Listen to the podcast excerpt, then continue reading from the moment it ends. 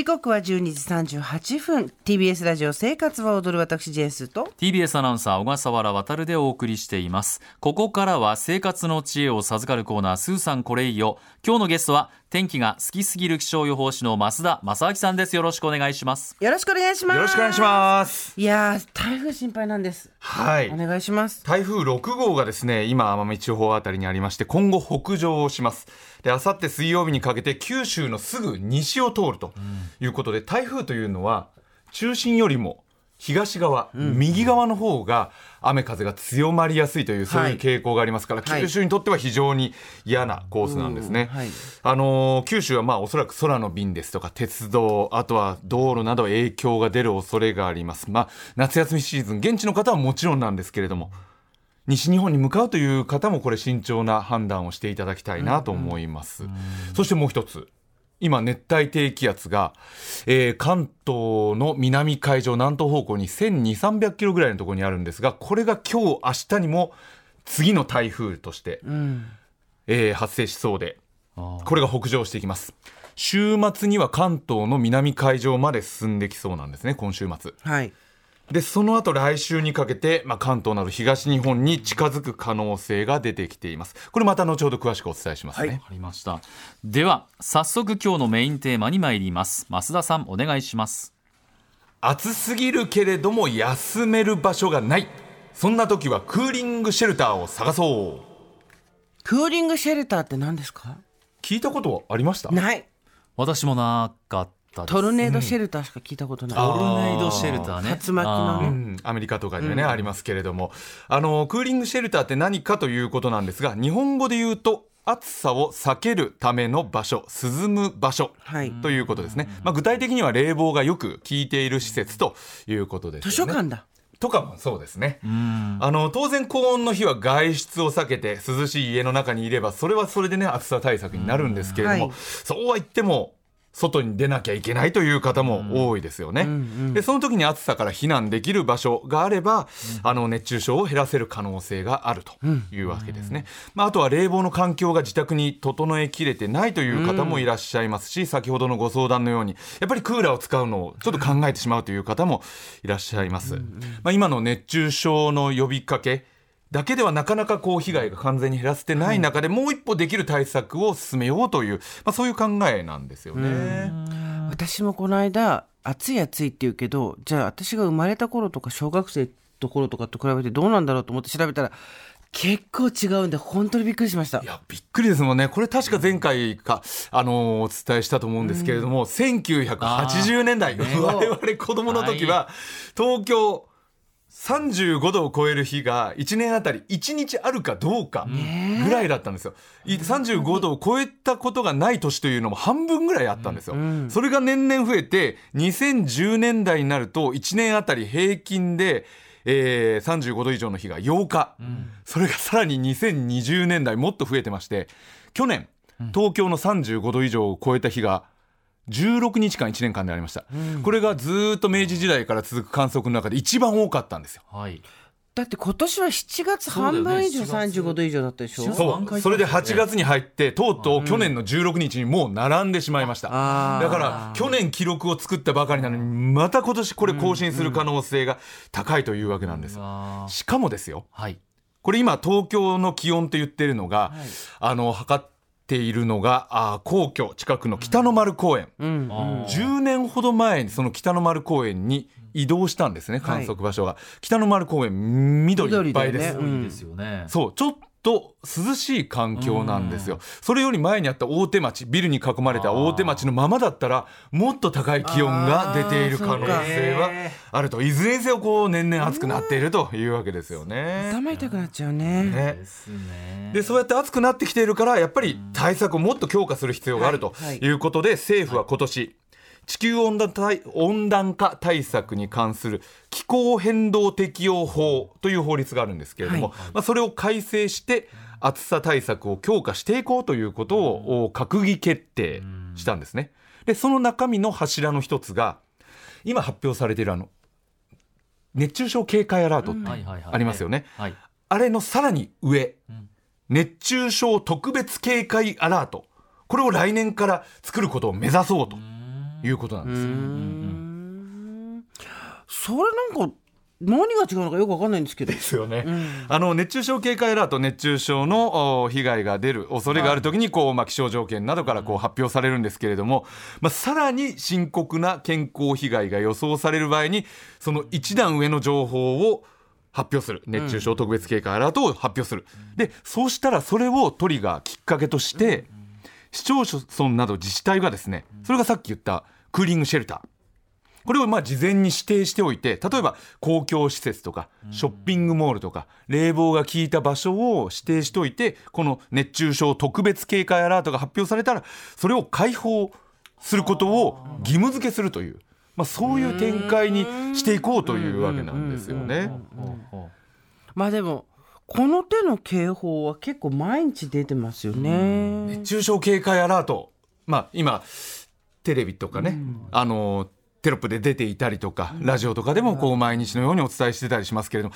じゃあ皆さんのうん行動がどれだけ変わっているかっていうとうんなかなか難しいものがありますよね。これ気温でですか？これ朝方出るじゃないですか、はい。結構早い時間に熱中症警戒アラートって、これ何度とかっていうそういう設定を変えるってことなんですか？あもう一段上でということですからもう一段高いあの気温湿度などなどからあの出す計算して出すんですけれどももう一個基準を上にするってことなんでしょうね。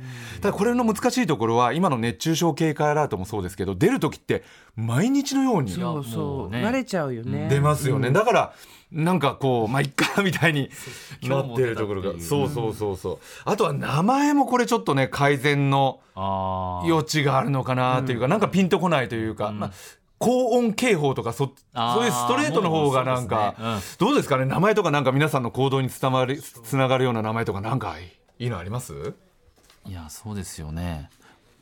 鬼ヤバヒートマックスですみたいなそういう ふざけた名前の方がいい鬼山そうですか。もうだから家から出ちゃダメっていうふうにもうそういう名前でいいんじゃないですかね。外出禁止令外出禁止令とかですよねもうね。それすごいな。本当のが出てた。これちょっとまあちょっとねコロナ禍みたいな感じになっちゃう高音高音そうだから今ねスポーツはどこまでやるんだとか、そうそういう話になってきてますけど、はい。これスポーツだけじゃないですからね。生活がそうですよそう、ねスポーツだけの話じゃなくて、じゃあ本当に通勤通学どうするんだとか、特に若者の話じゃなくてもっとご高齢の方のその通,、まあ、通勤だったり家出たりとかどうするんだとか本当そういうふうな議論になっていくので。山形でねあの通学帰りの途中に自転車で倒れてっていうねうん。ニュースもあったけど。そう。だからどうしていくかというもう全体的なまあ議論も必要なのかなというふうに思いますね。ちなみにこの熱中症特別警戒アラートというのはまだ仮の名前で、はい。今後名前も変わっていく可能性はあります、もうでも来年からスタートすることはもう決まったと。えー閣議決定されて、まあ、目指すというところですね。24か、はい。あー24そうですね。はい。でその対策の一つとしてクーリングシェルターとなんですよね。でクーリングシェルター実はねもうすでに運用されているところがあはい。るんですよ、例えば東京でいうと墨田区、はい。うん。これはですね区内にある31の薬局からすでに協力を得てまして、はい。今年からもうクーリングシェルターとして開放してるんですよね。誰でも利用できます、そっかそっか。で涼しいだけじゃなくて訪れた人に熱中症対策として例えば経口補水液ですとか塩飴、あとは冷却効果がある市販品のシートなどを無償で提供してくおれる。ー素晴らしい。あとねあーそうですか。薬剤師の方が熱中症を予防するためのポイントも教えてくださるそうなんですよ。これいいですよね。素晴らしい区の取り組みですね、うん。これは31の薬局の中に行けばいいの？薬局に行けばいいの？ということですね。あのホームページなどで公開されていますけれども、はい。あとは世田谷区、豊島区、東京の北区、うん、などなどもこれクーリングシェルター運用されてまして、えー北区ですとウォーターサーバーが設置されている。なかなかね喫茶店にっていうわけにもすぐ行かないし、どこにあるね。そうあのマイボトル、まあ、入れ物を持っていくとその冷たい飲み物が飲めるという風になってたりするんですよね。うん、東京だけじゃなくて、えー、と埼玉県の熊谷も今年から試験的に始めているそうです。必要。熊谷は必要。あとは神奈川県、茨城県、静岡、愛知などなど、まあ、取り組みが始まっているということなんですよね。まあ、今後増えていくと思いますよ。うん、環境省も増やしていこうというふうに言われてますので。なので、あのこれクーリングシェルターなんですけれども、涼みスポットとか、お休みどころとか、まあ、クーリングシェルターとかそういうふうな上りとか目印が、はい。もう貼ってあったりしますから、もし見つけたらちょっとね入ってみるのもいいかもしれませんね。いざという時にすぐあどんなところか分かるということと、あとはお住まいの場所とか通勤通学路とかあとはおじいちゃんおばあちゃんがこうお出かけされるルート近くとかそういったところをまあ今あのネット上で調べられますか？らどこにクーリングシェルターがあるか？そういったところも調べておくというのもいいかもしれませんなるね。ほど。いいこと聞きました、これから増えていくかな、ね。うん、増えていくと思いますし、あと協力できる民間施設も募集しているということですから。あなるほど。そう、うん、協力できるというねあの方はお近くのお役所こう問い合わせてみるのもいいかもしれませんね。ちょっと頭の隅に入れときましょう。クーリングシェルター。涼みどころって書いてあったらそれがそうだから何、かあったらそこにすぐ行けるようにしてる方がいいってことですね、では増田さん今月のお天気お願いします。はい、2023年、はい。猛暑のピークのピークは超えたかなと。